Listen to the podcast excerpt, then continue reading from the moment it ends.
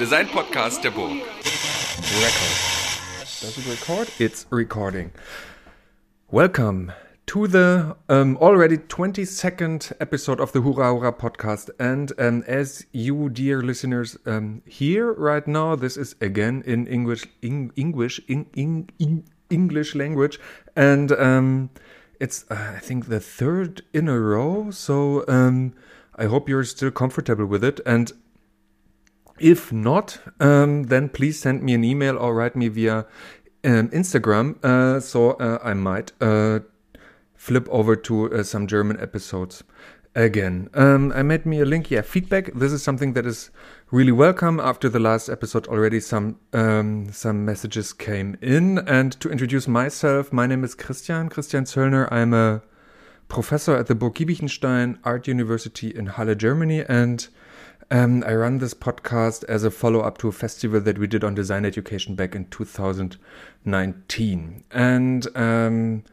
today, so end of editor's note, and the, today um, my guest here in this um, like little um, talk recording is Ramon Tejada, and Ramon Tejada uh, came across my um, like viewport on Instagram, and there he brought to, like into my feed topics of decolonialization, equality in design, representation in design, and all that. Uh, I call it stuff, but don't want to be impolite. And um, so uh, I was very, very curious about that and about the person behind that, um, like uh, Red 93 account. So I'm very happy to have Ramon Tejada here in the in the podcast, and I want to ask you, Ramon, to introduce yourself because I think you can do it better than I might ever do. Thank you, Christian. Um, oh my God, introduce myself. So my name is Ramon Tejada, and I'm a designer, teacher, person who likes to talk to other people, designers. Uh, um, and I have what I consider at this point in my career like this hybrid design, teaching, questioning practice, which I've labeled puncturing or an act of puncturing which pretty much is about uh, finding myself in design and, and spending so much time as a designer not seeing myself reflected um, in design. So my my goal these days is to make sure that uh, students like me, people like me, designers like me, who are interested in in design, graphic design, see themselves reflected and their ideas and valued. So, um, and I also teach at Rhode Island School of Design um, in Providence, Rhode Island, uh, in the graphic design department. So that's sort of, I guess that covers it a little bit. I'm never one to be like big introduction to myself. I always like everybody's like, "What's your bio?" And I give them like a two line bio. human. yeah, human being. Yeah, yeah, but it's interesting that that um, that you say people like me, and um, I want mm-hmm. to be be really honest that that that it's difficult for me to to say people like who is people like you like if you if you refer to that yeah so you know these days you hear the term bipoc you know i'm i was born in the dominican republic in the caribbean which is the little island also known as hispaniola if you pronounce the h and it's where christopher columbus landed when he quote unquote discovered the new world so you know, it's sort of like where the idea of colonialism began on the American continent. So uh, it went from an island of an indigenous population of the Taínos that pretty much got slaughtered. Everything disappeared.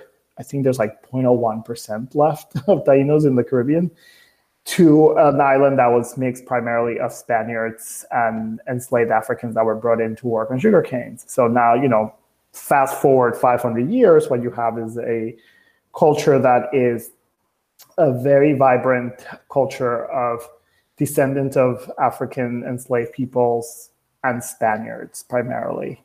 So what that, you know, like, and that brings all kinds of complications. And then I grew up in New York City because I left Dominican Republic when I was very small. I grew, I grew up in New York City with immigrant parents, the American dream, people who moved to the U.S from the global south, the Caribbean, and they want a better life for their kids. Um, and then in New York City, you know, there's a lot of people that look like me. There's a lot of kids that are Afro Caribbean. There are a lot of kids that are Black kids. There's a lot of, uh, you know, one of the most diverse cities in the world. Yet ultimately, when I started to deal with school, I'm thinking about what I was going to do. I was entering fields where I was kind of the only person in the room that looked like me, even though I was living in a city that was incredibly diverse. But who is, you know, when I got to design, who who is a designer and what design looks like rarely reflected anything to do with like my everyday reality or like who was you know reflected my parents for example. You know like I, I'm, I'm very obsessed right now with like bringing the voice of my parents into the work or like how do they see themselves reflected? It's sort of like an homage to them but also like these people have ideas that we just haven't listened to because you know they don't have a pedigree of a design degree. My parents didn't go to school for a long time, right? So they're supposedly uneducated. They don't speak the language. They don't, you know, all of that stuff. Um, they don't have that visual vocabulary that designers supposedly have. I, I question whether we actually have it or whether we just sort of said, "Oh, this works for for us or for certain people, or it works in certain contexts, and that's how it's going to work." Um, so when I mean like people like me, I mean you know, like the fact that you know you could go in a design classroom and you know a lot of kids of color um, don't see themselves in the literature, in the theory, in the ideas. You know, you have a, a, a history of design book, and it spends you know seven thousand pages talking about you know the Renaissance in Europe, and then like two sentences on like Africa, half a sentence on like South America, a quarter of a sentence, you know, on I don't know somebody else, and like, you know, one page on on, on Asian design, and then seven thousand pages on the glory of like you know like the Bauhaus or yeah, yeah. or like you know like the way that certain you know like the way that certain very privileged people sort of saw the world, and then like sort of were privileged enough to be able to write it, and like all of a sudden that became the standards. Yeah. Um, by the way, you'll probably hear a lot of knocks on the Bauhaus because uh, there are things about it that I like. People always think that I'm like, oh, you really? I'm like, no, I actually like it, but I have a lot of questions about it.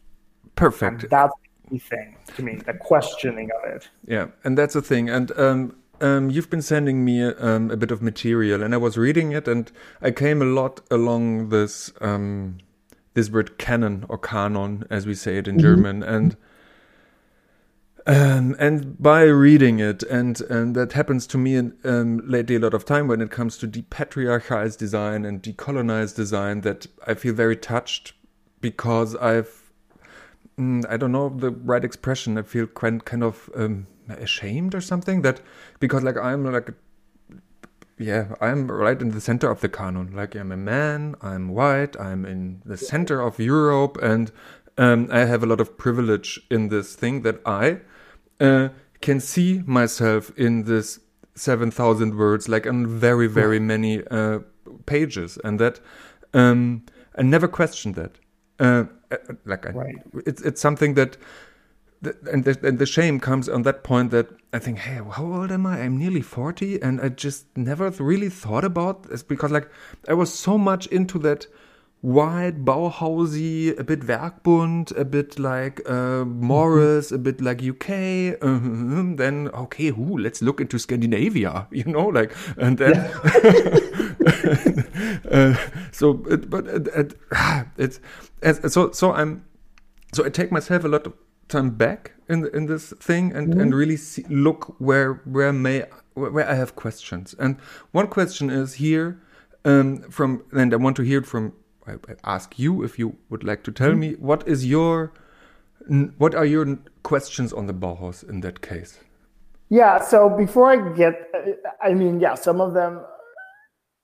I, I think part of what we all need to do, and I think part of what I think it's really exciting to see people are doing, is sort of stepping back and engaging in the conversations, and honestly wanting to engage in the conversation, but also sort of saying, being able to reflect and see, right? And say, wait a minute, why didn't I ask those? Like, I love what you said, like, I, why didn't I ask those questions, right? Mm-hmm. And it's so easy in fields. I myself didn't ask these questions until fairly recently, to be honest with you, right? Because what the field itself has has has the narrative of the field itself has been a very particular narrative, right? And we all just go into it, and then one day you either hit your head against it, or you sort of like do, or you bounce out of it, or however. Um, and you know, like it's really interesting because designers always like, we're so political. Designers are so political. I'm like, political about what? Because if we really were political, we should have been having this conversation about 15, 20, 30, 50 years ago, right? Like the civil rights movement in the US was hugely influential all over the world, but it seems like design just decided to be like, oh, okay, we're just gonna like wave today and then keep going. Um, I think just the I think a lot of the questions that I've and, and okay, so I've lived in Europe. Okay, so I'm totally like I. So when I, again, I always people are like, "Well, you don't really like it." I'm like, "That's not that I don't like it. It's like I'm asking questions. Like I want to know." or we can engage in the conversation. So the Bauhaus, be, the Bauhaus has become like this big sort of shrine to design, like the Bauhaus. I mean, like I don't understand why there's seven thousand books about the Bauhaus every year. Like I don't. I know that it was a hundredth anniversary. I can making fun. I'm like another book about the Bauhaus. There's nothing we don't know about the Bauhaus at this point of the game. Like we've known it. Okay, so can we move and spin off of it? Can we sort of let it be there and say, you know what, we don't need another book about the Bauhaus. What we need is another book about African designers. And we need to find people that can do that, not like helicopter into Africa and then do the designer thing of like, oh, we know what we're doing, and then putting it back. Or even worse, taking their content and plugging it into some like like universal style book that like pretends to organize things in a way that makes no sense. Um, I just my question about the Bauhaus is I just want to know why their wives were in the basement I want to know their why, wives. Why? why? Why their wives were in the basement? Why were the women in the basement? I mean, to me, and you know, this is my own taste. It's like Anni Albers will forever and ever be way more interesting than Josef. And I don't want to know why she was considered, why they were, con- what she was considered like lesser art. I'm like problematic.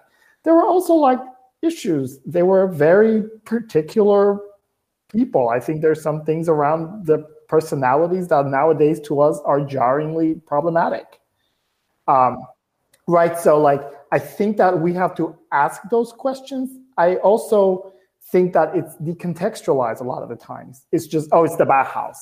But a lot of the times we're not really engaging in like how it became that, why it became that, why in that particular geographical space, in that particular geographical context, that was appropriate versus perhaps those ideas were not as functional or appropriate or necessary in other places, in other parts of the world.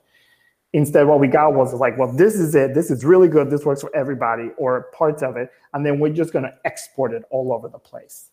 Right. And part of it was that, you know, a lot of them, you know, left Germany and, and had to escape, you know, um, unfortunately. And then they shared it. And and I also think that some of them, yeah, yeah, they wanted to share their knowledge and their ideas and how they saw the world.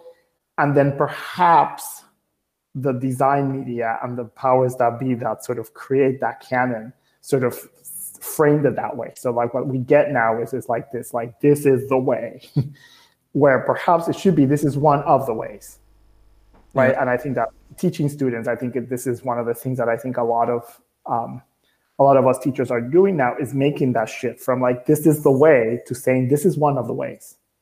We can model that for you and then you have the agency to think about where are you coming from? How are you coming to this?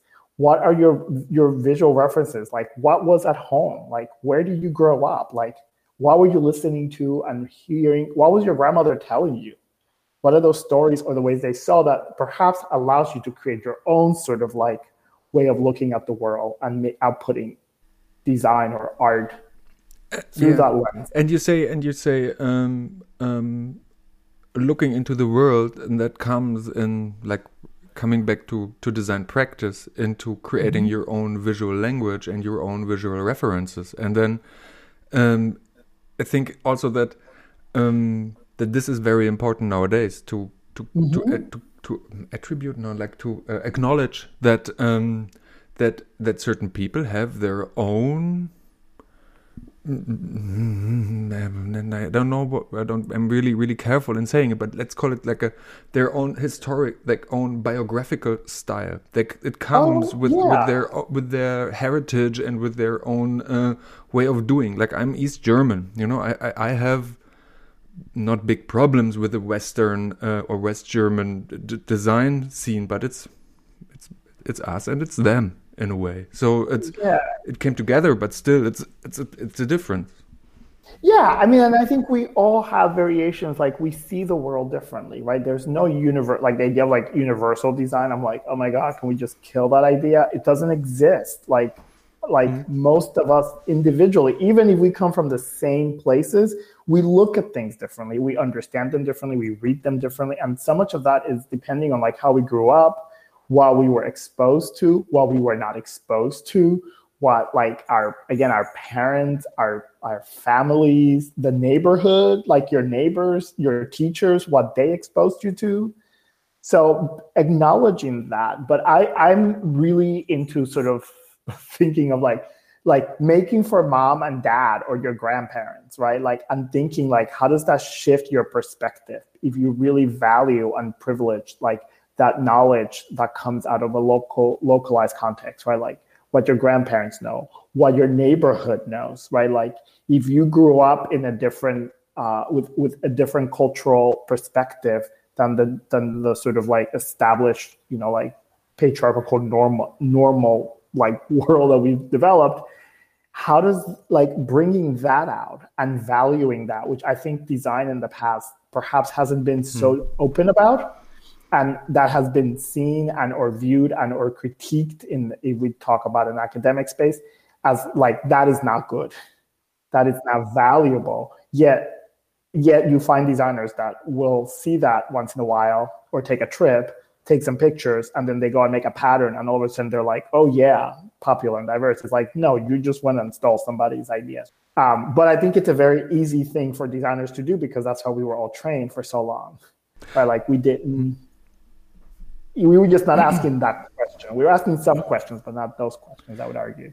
Yeah, uh, two, th- no, three things. Um, for, uh, just make a note. Second, uh, and fashion. So, um, one thing, uh, ranting about universal design. Um, no, no, it's, uh, it's okay because. Um, but I, No, but we can as- laugh about you- it. I love laughing about it. To be honest with you, I think it's part of it is, like it's comical. So like I think it's total, we can joke but as, about as, it too. but as you but as you've been talking about it's um and my question was okay where does that mindset of a universal design come from and maybe uh, I I mean the intents of the people doing it uh, are good they do want to do good but they mm-hmm. follow they I, I have to talk about people who are into this universal design thing and ask them what they say like going into that conversation too but they're not in the, in the place so let's take this for granted. They follow the a capitalistic idea of effic- efficiency like right. um okay one has to fit everybody. It's universal. It goes for me. Yeah. it goes for you too. It's the it's it's you know it's uh, you cannot you cannot blame me. I gave my best to give it to you because it works for me. And that comes from that uh, from that Bauhaus thing, okay, doing working for the masses, um, doing things one time in one model, and then um, multiplying it to a great industrial uh, extent to bring it all Right. over the place and let people benefit from your gen- genius idea. And that, that that yeah, that is it sounds so so harsh, but in the end, if you if you watch it at, from that not from that kind of charity perspective, but from that critical imperialistic uh, Right. point of view, it, it it it starts to become very critical. And um, as you say, and what I find very interesting is that that going away from that that global perspective, that um, that a uni like global, it's not global design, it's universal design. It's like what comes after that, and Yeah. the pluriverse, I know, but still, um, it go it comes uh, that that you have the global thing, and the idea of impacting in that great extent is is, is sheer impossible. You know, you cannot, you can't. But You as you can't. as you say, as you say, working for mom and dad, uh, like people, is uh, something where you have to go back to local and where you can yes. identify impact, and that is very interesting, and that is realer than than a hypothetical impact through universal design, is it? Right. Well, I interested use the hypothetical because I mean, think about like in design practices, how many times we talk about clients. You know, like uh, like these weird words that we use, like I don't know, avatars, like weird, like like you know, uh, uh study that studies who the audience is going to be. You never hear like the specific person. Like I always had real issues when I would be given assignments or projects where like let's make a persona and then like you put together like this weird face of the person that this was supposed i'm like i don't know who this is like i like how can you make like that? And i think that we just got into this thing that like we could but it also put us in a position like we are designers. We know how to make things look good. We know how to translate things. We know some things. We don't know everything. We haven't read everything. Most like you know like we probably have all read too many design books, right? Like we probably needed to read other things, but we like literally spent. I, I mean, I personally spent way too much money on big, ginormous books of designers' works um, that would just like homage to like somebody's genius idea. And with all due respect to people that have genius ideas, that's fantastic. But do, it, it's like like turning that into like this hero worshiping situation, which I think it was part. It's part of the problem. Is is like that doesn't really do anything. Like that's you have a great idea, you have a good idea, you have a fantastic idea at times, but your idea also completely falls apart when it's decontextualized out of this sort of like model of like capitalistic design. Like it falls apart. It doesn't work because it doesn't work for some people. Like it doesn't work for I would argue sometimes the majority of people, right? Like I think a lot of design for the majority of the population of the world, a lot of design just makes no sense. Like what we value, what we put in like the canon what we put in those books. Um, and you know, and I think that we all had, you know, like I don't take myself out of it because I certainly as a student, like I mean, I, you know, like I just love those Mueller Brockmann posters. I still love the Mueller Brockmann posters. Like, oh my God, yes, I would be the one that would buy Mueller Brockmann poster if I could get a hold of one that wasn't a million dollars, you know. But like, but I can look at it in a different way now. And before, I just wasn't really looking at it critically. I was just looking at it. This is good. This is the apex of design. This is what I need to aspire to. You know, like I need to aspire to use a sans serif that mm-hmm. supposedly has no politics, that is neutral. I'm like, what is neutral about that typeface? There's nothing neutral about it.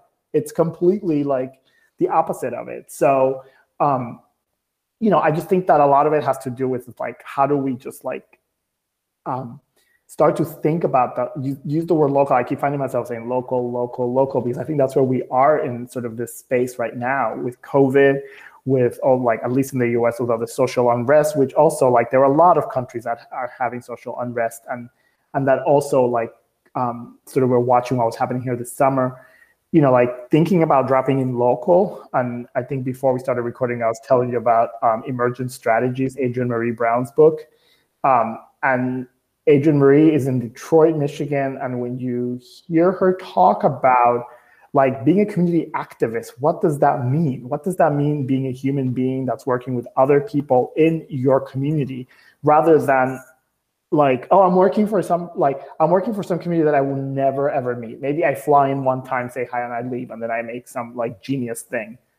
But like like the responsibility of actually engaging with your community, right? Like whether that means your immediate tiny little cluster community, or whether that means your little town or your little neighborhood or your like three blocks around your house that all your friends live in, and thinking how what you make involves that community and then expands out, right? And how it can grow, even without you being there. So yeah, if that if that makes sense. it, it, it, it, somehow makes sense, and um, but I want to go back to your um, to your teaching practice practice and uh, yes. And you've been sending me a text and um, I think that um, no I, I, really read this and uh, I'm very thankful for that and and I, the listeners don't see but I just like uh, do did a lot of like underlining and uh, highlighting yes. things Um, I love I love that. I call that annotation. So I love annotating like old school books when you like just write all over them. Yes. Yeah, I love doing that. Yeah. So, um, but you sent me um, something about decolonizing, and I, um, if it's okay for you, I read it, and um, and then I want to ask you a question about it. Um, Yeah. Um, so it, it says for me, but it means uh, for Ramon. So I'd say for Yeah, yeah, Ramon. mhm. Uh, for Ramon, Yeah. decolonizing is about making space, sometimes taking space, to allow people that look like him, especially BIPOC, which means uh, Black, Indigenous uh, persons of color people, be active and and essential participants around the table. It is about physical visibility, structural change, representation, not tokenism, about acknowledgement, which is underlined, um, of ideas, land, values that were stolen and repressed, etc. About giving up and taking space, about responsible expansion, which means recognizing what design has ignored and not valued, uh, about narratives, point of views, perspectives, stories, theories, ideas, geographical references, and not just Northern European and American lineages, which erases everybody's else identity, and they come to colonialism, a diversity of lineages, not just the Bauhaus and all its grandchildren, etc. It is about unearthing, shifting the glance, and decentering, giving agency, being vulnerable, making mistakes, thinking about his communities, not the design community, thinking about mom, dad, grandparents, your neighbor, our chosen families, acknowledging, not knowing, and making the periphery the center. So this is quite a like a proper statement. So this is like delivered, and uh, um, and it's about decolonizing. And you said before that you were teaching decolonizing design, but you stopped that and you would not do it again. Just tell me why. Yeah, I mean, you know, like it, and there were other, you know, like whenever you have a new job and you go into a place for the first time, you really don't, you know, you need to get your, you need to get a sense of the place. Um, I, again, when I was hired at RISD, um, I was um, uh, hired and I, when I was asked to do an, uh, an elective, I was very excited about doing an elective. Uh, what, Uh, an and I- elective? what is that? An, el- an elective is sort of like uh, you know in a department you have you have a series of classes that are sort of the core classes and then you have a group of classes that are called we use the term elective in the us which is they rotate and students have access you know sometimes you have new faculty coming in or uh, adjunct faculty that are coming in and teaching like a special class on like sometimes it's about tools sometimes it's about theory So Um, it's not obli- ob- ob- ob- ob- obligatory, or they don't have to go. The student they can go. Yeah, like yeah, you know. So and sometimes faculty will develop um, classes around subject matters that students are like, you know, they're like, we would love for you to do a class about this because we're trying to explore this, right? So, and some, you know, and, and electives are always really good because they're not just like the, you know, like they're additional to the to sort of the main track. Um, and uh, you know, like I developed this elective around what I was working on, decolonizing design, and I was actually part of the challenge is, is that I was wrestling with what it actually meant. Um, the word decolonizing, um, thank you for reading it because I really, that definition, I try my best to try to like do the reductive thing. And then that one day I realized it cannot be reductive. It needed to be that like ginormous, messy statement. Um, part of it was that I was wrestling with the with the term. I was wrestling with what it meant to me, and I it, when in developing the class, which then the reader was part of what I developed for the class. Um, I was just short circuiting and I didn't know. And then it was challenging a lot, a lot. And it was challenging a lot my own self perception and my own sort of like, there was a lot of imposter syndrome going on when I was teaching that class. I was very uncomfortable because I was actually dealing with some of the issues that I was asking the students to do. I was actually going through it as well, I think, right? Like I was like, what? I'm asking this, what? Um, and there isn't really a way. Like I think a lot of some, a lot of the times people want to be like, "What does it look like?" Uh, well, uh, why do we need to know what it looks like? I don't know. Like it's going to look like a lot of different things, and it all depends on where you're coming from. Um, so that's I think part of what I was hoping to get out of that, like sort of definition. It's really, really, really broad. Like to me, it's really broad and it really depends on where you're coming from. If you're coming from the Caribbean, it's going to mean one particular thing. If, if you're coming from India, it's going to mean one a different thing. You're coming from South from South America, from Africa. If you're Native American or First Nations in Canada, it means a different thing. But I wanted what I felt was that I wanted to encompass the whole thing. The class got really wild and messy. What does it mean? Which I uh, it became very unstructured, and I think academia has created, uh, at least in the U.S., uh, this perception that everybody has to have it all together all the time, and that it has to be a structure. Mm-hmm. This, this, particular, like very rigid structure, and you're supposed to know. And um, it just got very loose. It was probably the most uncomfortable class I've ever taught. Um, but I also think that it is not a class that is like an elective that students get to pick I think it's an idea that needs to permeate through an entire curriculum, through an entire school, right? Like that idea of we're going to look at multiplicity, we're going to look at different perspectives, we're going to value those perspectives, we're going to put them all in the same steps. We're going to, there's like a, a list of steps. I mean, you know, if you really, you know, like uh, I'm super in awe and inspired by Dean Dori Tunstall at OCAD in Toronto. And Dori is one of like the the leaders for a lot of us to go with this. Who, Dori, Dori Tunstall. Dori Tunstall, yeah. yeah. she's the dean at OCAD, and she like frames this in such a, a gorgeous way. Um, but you know, it's about creating curriculum or creating spaces in in an academic institution that values everybody and the contributions everybody like has has uh, given throughout the history, not just like three people and then mm-hmm. everybody else sort of sits back there going like where am i? Right? And then the the potential sort of like damage that it inflicts on students in particular you know like because you don't see yourself reflected like what happens? And i think we know we now know i think we now have enough research of sort of what happens when kids see themselves reflected um, you know, I start to think about like President Obama in the US when black little boys and black kids started to see themselves, or like even in the inauguration three weeks ago when no. Michelle Obama wore that suit. And then there was that, I don't know if people saw this amazing picture of these two little kids that like had dressed up like them.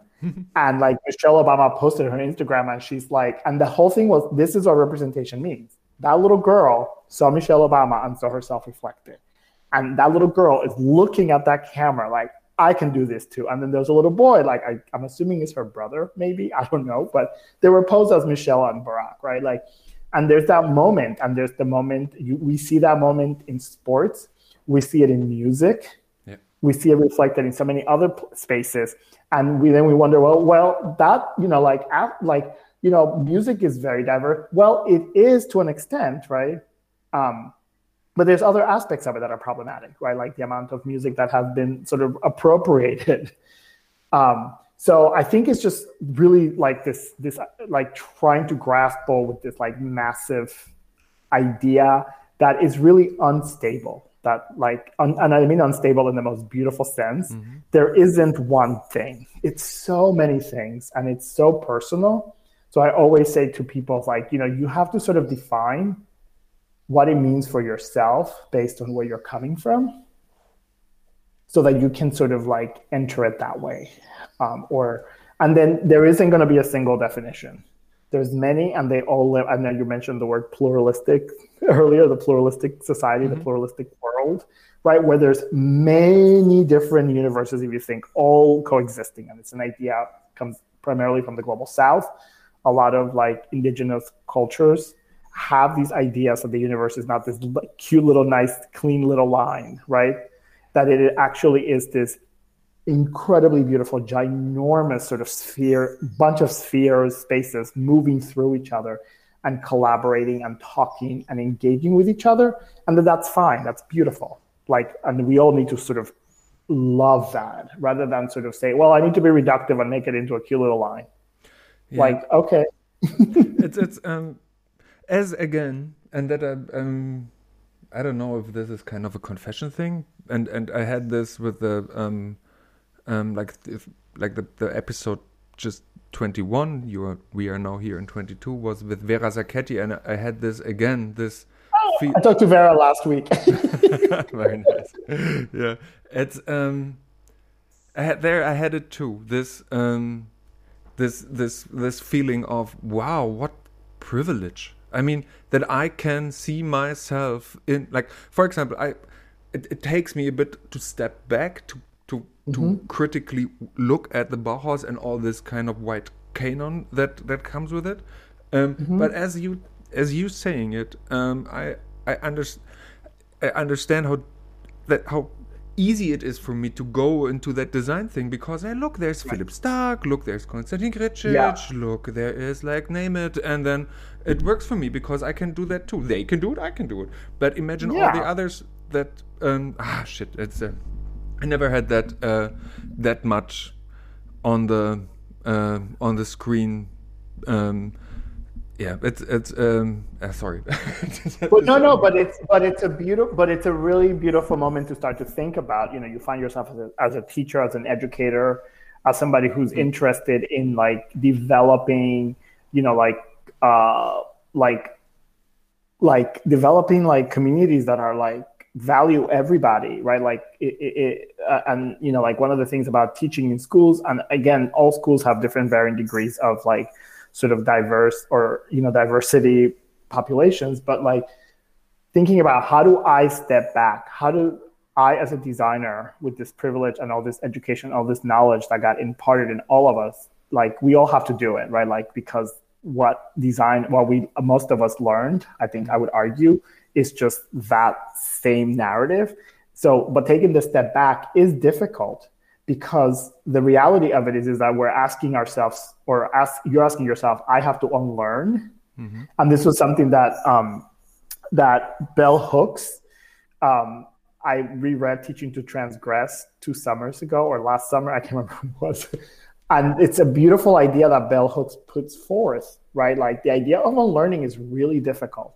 It's really difficult when you work in an academic institution and you're supposed to be the know-it-all like yeah. it's really hard for academics to sort of admit, I don't know. I did not read that. And I, I would argue, I like I read that when she said, I was like, oh my God. She's like, academics are the last people on the planet that would admit that they don't know something. And it's just complete BS. It's just they're constantly playing this game of like they know so much. It's like, who's on top? I know more words than you do. She's like, that's just so unnecessary. Like the fact that you can say, I don't know, like hell, hey, Let's have a conversation. Okay, look, I want to talk about this in class.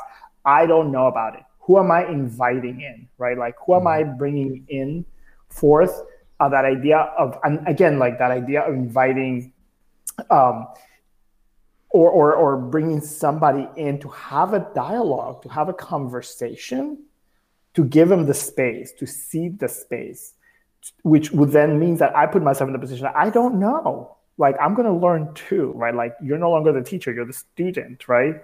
Um, and, and i think that that's really important but it's really hard to do. It's really hard for humans to do. Any human that has achieved whatever 2% or whatever we all achieve it's hard to say well i don't know. But i think one of the things covid is finally allowing us the, the, the space to do is to like stop stop posturing and pretending like we know it all. I don't. I mean i tell my students here's the deal I don't know it all. Some of you know some stuff more than I do. And we can engage together, and you're going to teach me some stuff, and I'm going to teach you some stuff. And it's actually not even teaching you, it's just sharing. Like it's just sharing a perspective or a way of working. Or, or or sharing some material that I know, or sharing some materials that I engage with, or here's a reading that I think will be amazing for you, like for you as an individual student. Not necessarily here's an, an essay that everybody needs to know. Like um, I was also um, I had the privilege of having dinner with uh, the historian Nell Painter, mm. uh, the American historian, and Nell uh, was a professor of history at Princeton University for many years, and then after she retired, she went back to art school to get a degree in painting, and then she went to RISD. Mm. She went to RISD for her MFA, and she came back and talked. She wrote this book called um, old in art school, like this whole book about like what happens when you decide to go back to school in your 60s rather than like be the hot flavor thing that the art world loves. Um, and I had dinner with her, and one of the things that it was amazing because you know you have this incredible master teacher, you know, and and she was talking about like the amount of time that she would take to teach individual students, and I was like, oh God, I have so much work to do. she's like that idea that you're not teaching a group of students. Mm-hmm. you're teaching an individual student. So you it's a lot of work because you have to think about what do i need to engage with say to share with point to that one student that could unlock the world for them. And it can unlock and give them access and allow them to do the best work they can for them not like everybody. Yeah. And i was just like that's a gorgeous idea and I think one like, one key point to that uh, is in, with my very young and short expertise in uh, design teaching is uh, to make them unafraid of asking questions, and uh, and that is something that is that in my eyes is very crucial about uh, design education. And and and by this uh, also to uh, to leave that as you say the space of uh, the all-knowing genius that you have to look up to mm-hmm. and that is um, that is something that um, that has something to do with uh, with the hierarchies um, but still right, what right. i learned and also a bit of way is that that as still you um, you try to lower all hierarchies and to flatten them right still they are there so it's still that that in the end there is one person giving grades there is one person getting money for doing it and uh, right. so it's it's it's something that is as much as we we want and i mean in the in, in, in the computational design there's this um, um, term of shader. A shader is something that is uh, you have an you have an object that is a cube but you can give it a shader that it looks like, uh, like that it looks like a sphere. And in the way, um, we cannot have a let's call it a decolonized um, flat hierarchy uh, behavior when still we have a cube. Uh, uh, oh, shit, I mean, I'm, maybe. Yeah, I mean, you're talking about you're talking about the structure. Yeah, the structure, uh, the structure hasn't yeah. changed, right? Like, so thinking about the structural change, mm-hmm. like a lot of it is, and I mentioned that in the definition, and you know, this is this is the big sort of, at least in the U.S., is like we have to attack the structure. Mm-hmm. It's not just like about the the pretty sort of like surface gestures. It's like the structural, the the the, the critical engagement with that structure and the debunking and the pulling apart of that structure is essential because if we dismantle everything else but not the structure, we're having we're not going anywhere because it will just come right back to its own way. Um, but can you explain at, the structure because that is something that I'm very interested to because from my very European perspective, I don't really get the structure. I think I see I see all the the uh, the misjustice or how you call it, like the, all the imbalance of inequalities and all that stuff. But what is the structure behind it? Where what where where to where to put the uh, the, the so let, let, me try my I'll try my best at that. That's like the first time. So trying so like so thinking about so for example if you think of the the laws for example in the united states right? Like laws like incarceration laws that that example right? Like so the way that the incarceration laws in this country have been created in a way that it, it, it has created a funnel that most people that are incarcerated are african americans or latinos right? That that it's like that structure permeates so much. So you have cities that like are the jails are packed with men of color, for example. Yep. Yet somehow mm-hmm. there are also white people, but they don't end up being incarcerated. So the structure has sort of set up this system, like um, the the the jail system. And if you, I don't know if you've ever seen Thirteen, the, the uh, Ava DuVernay documentary that she made like two years ago. She talks about like the the capital punishment structure of the United States mm-hmm. and how it was set up. So that structure has to be debunked uh, or pulled apart, and that has to do with laws, and that has to do with the way the government was set up, right? Who set up the government, right? How that government was looking at, uh, you know, for example, black people, right? Like how the founding fathers of this country, who you know, like, oh, the founding fathers. And at this moment, I'm just like, these men were like, yeah, okay, they were smart to a point. They were really just they were really problematic people, really problematic people because they saw black people not as equals. They saw them as lesser than, and they had no rights. Right. So that structure has been built. You can argue some of a lot of that has been built into the way that this country has been created. Right. Um, and a lot of it comes with sort of like colonialist ideas coming from Europe because these people were very influenced by Europeans and like that European thought and how um, the North was seeing everybody else, yeah. right? Like how that that perspective that that perspective. So thinking about like a lot of when at least for me when I think of the structure, a lot of it has to do with laws. A lot of it has to do with like the foundational root of like um, a government or the institutions that have sway and have so much power how that is right? Like how do we attack the capitalist structure? What does the, ca- the structure of capitalism looks like this right? Like so we have to get into it to like start pulling it apart because it doesn't work for everybody right? Like so how do we make it work? How do we make that structure work? Because otherwise everything else is cosmetic if we don't really attack like the structure. It's yeah. cosmetic. Right like it's cosmetic. It's like you put a little wrap around that makes it look um, like a globe but it's actually not. It's just a square still in there like can um, we can in, in the in, in design education can we empower or train students to get on these structural points? Yeah, and I think a lot of students, I think at least in my experience, are coming in with these questions already because these questions are outside. Like, I mean, like design can't pretend like it's in its own little bubble and all we do is make little cute posters with like black ink and like cool little letter forms. That's impossible. Like it like you know like there is there is a culture there is politics there are politics there are social conditions there are issues of representation gender issues all of these issues mm. impact design and if we keep thinking that like oh well we just need to learn like how to kern mm-hmm. which you know like i'm just let's just kern it's like wait what does that have to do like with you know, you making a poster for a political march and you have 30 minutes. Like, can I just say that? And I know that that's like a very reductive example to give, but like, I think a lot of the times, you know, we talk about like, oh, design is really political. It's political for the things that the majority has decided is political, mm-hmm. right? Like, but what happens? What are the politics of other? What uh, what are the politics have we ignored, and have we sort of like like perform that we're interested in, but we really are not.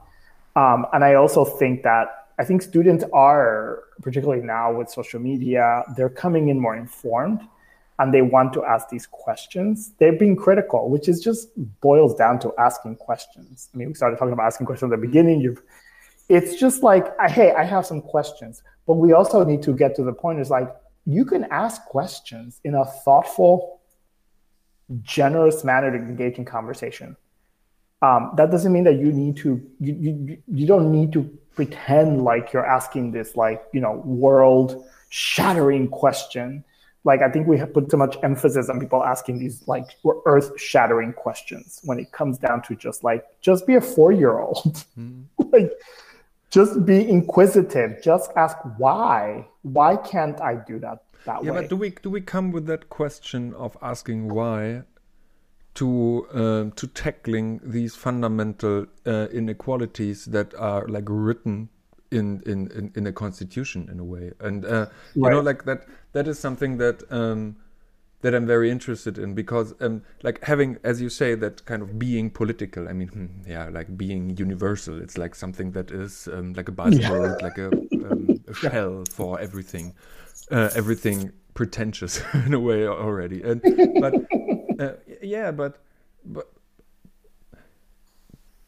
mm, just um, like an engineer, like like an engineer from the engineering mindset, like that that weird mm-hmm. engineer mindset that is going. Okay, there's A, there's B, and there's the most shortest direction going there. That is right. the right way. Mm-hmm. So going mm-hmm. like deep in and getting this done, and uh, and having like redesigning a, a, let's call it a political system or a, a, um, mm-hmm. um, a participatory democratic process uh, is something that is super super super super complicated and in my eyes comparable to to to, to engineering well what what a european mindset but still um, and my question is can we as design educators enable our students to to go into these processes to redesign them for for for for being uh, um, adaptive to um, to like a pluri pluriverse, like to many people, not to you know you know what I mean.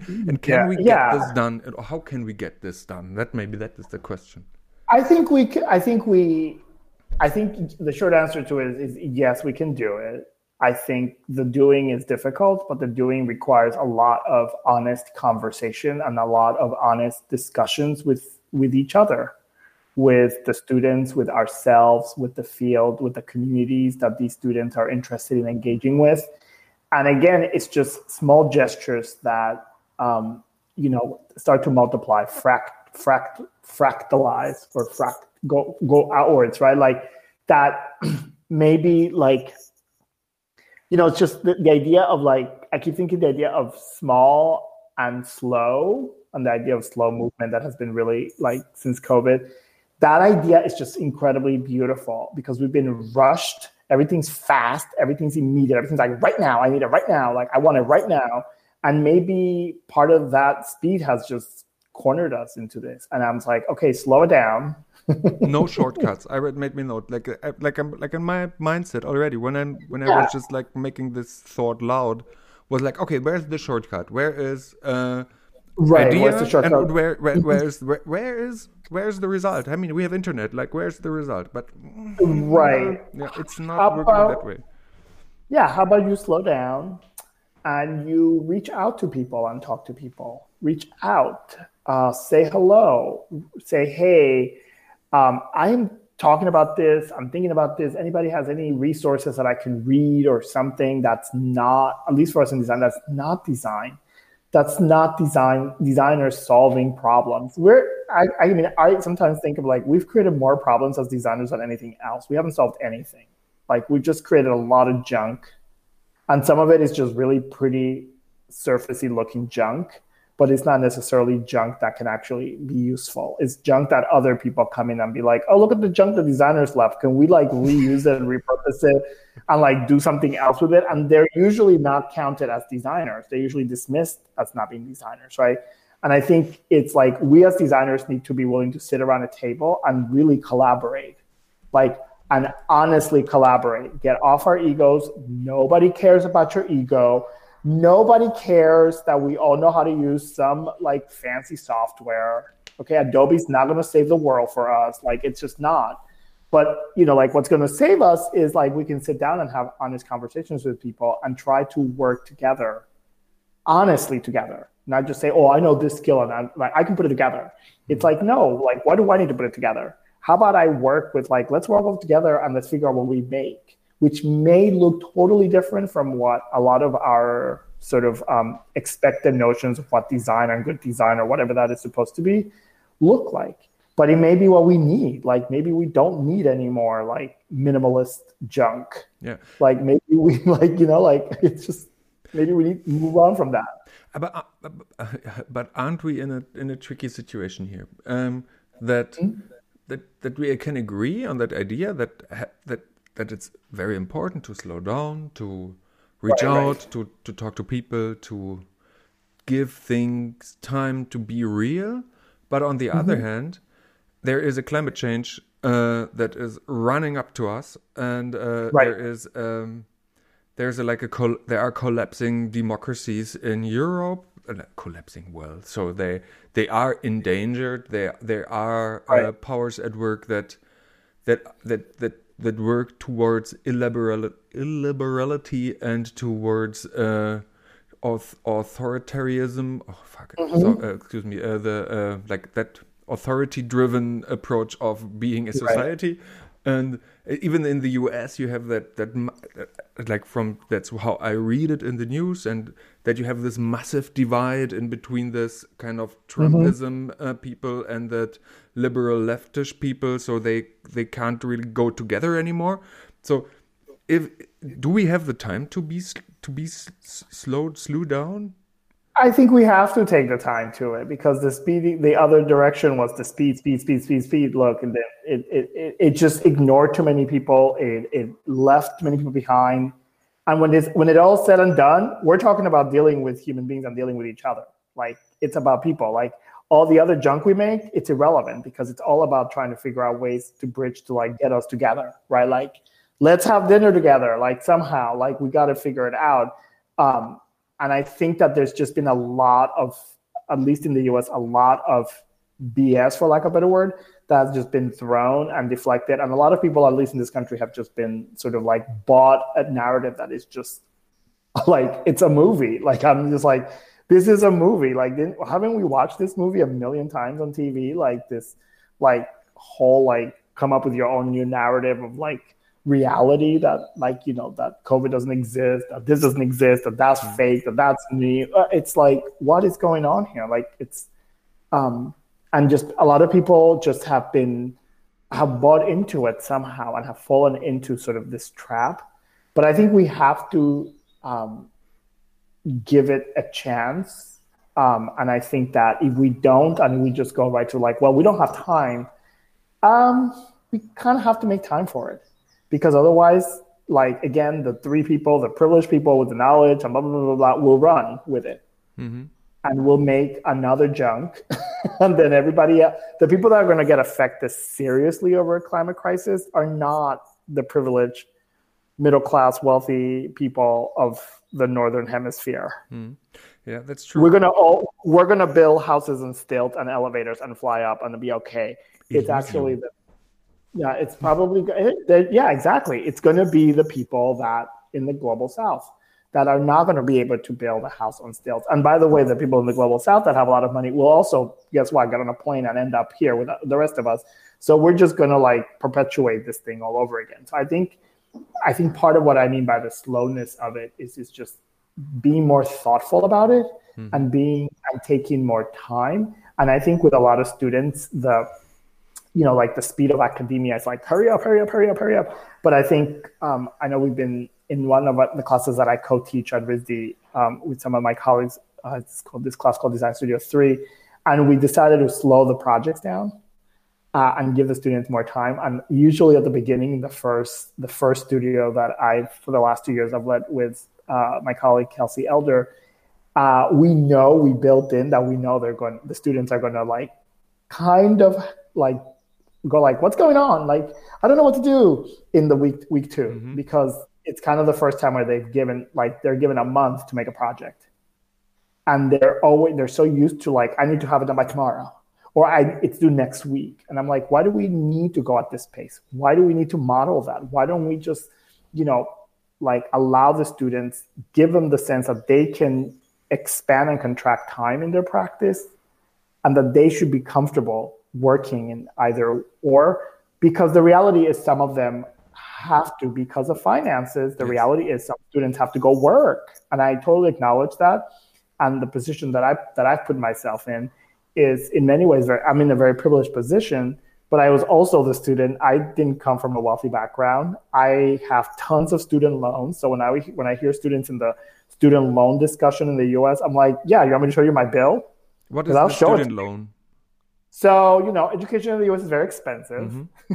so I like um, Debt, yeah, it's total debt. Um, and when you go to school, most of us, especially most kids that come from not wealthy families, will take out a lot of loans and debt.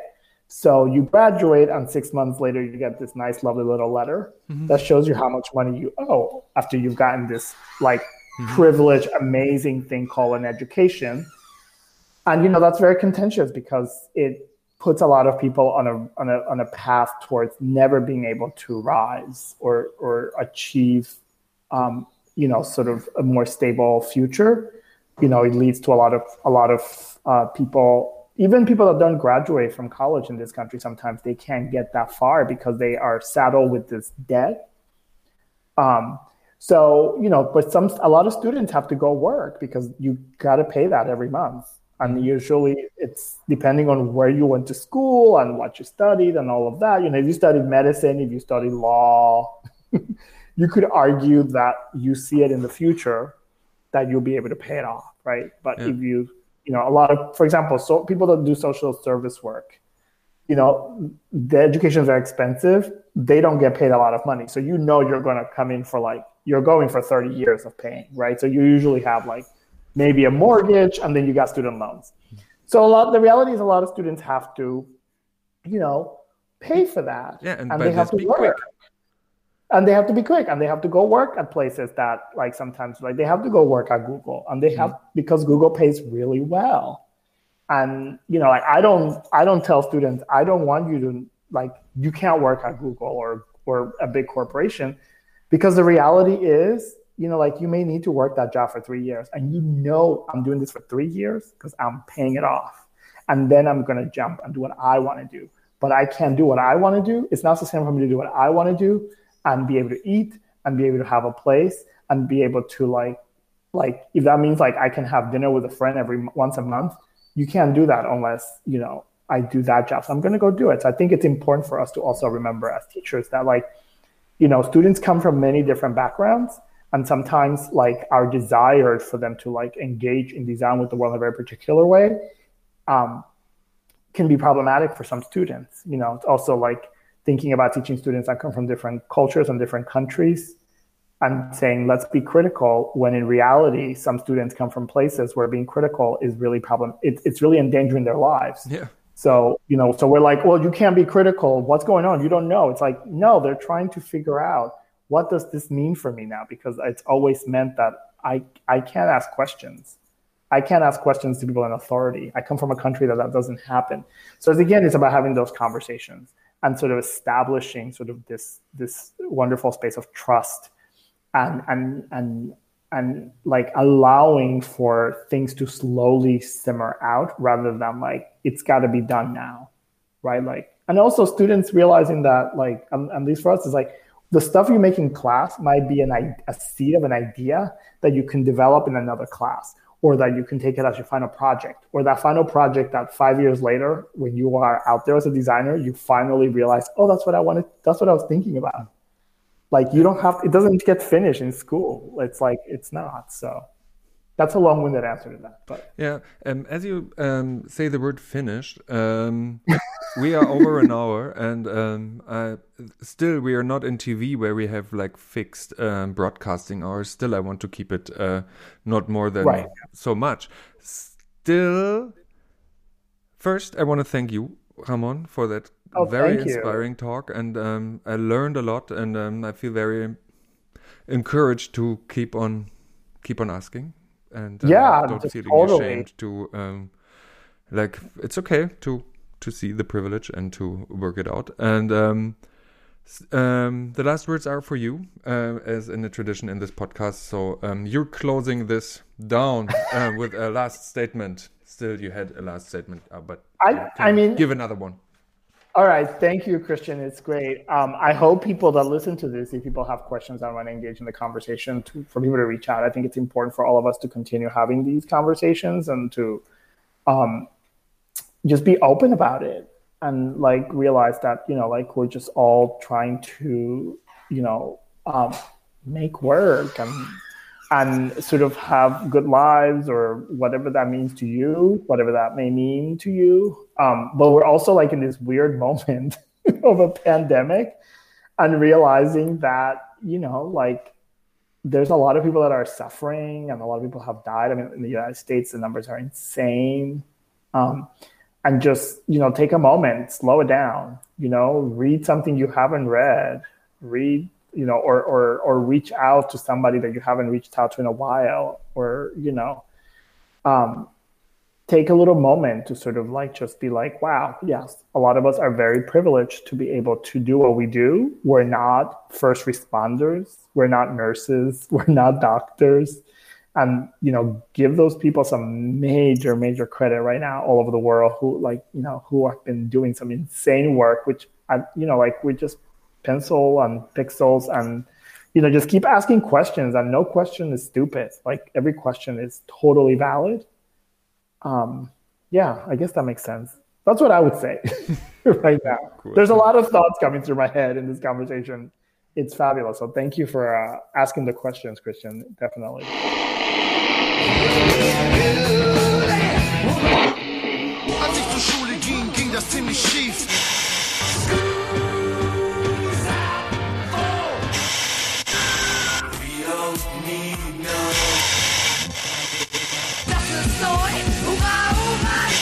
der Design-Podcast der Burg.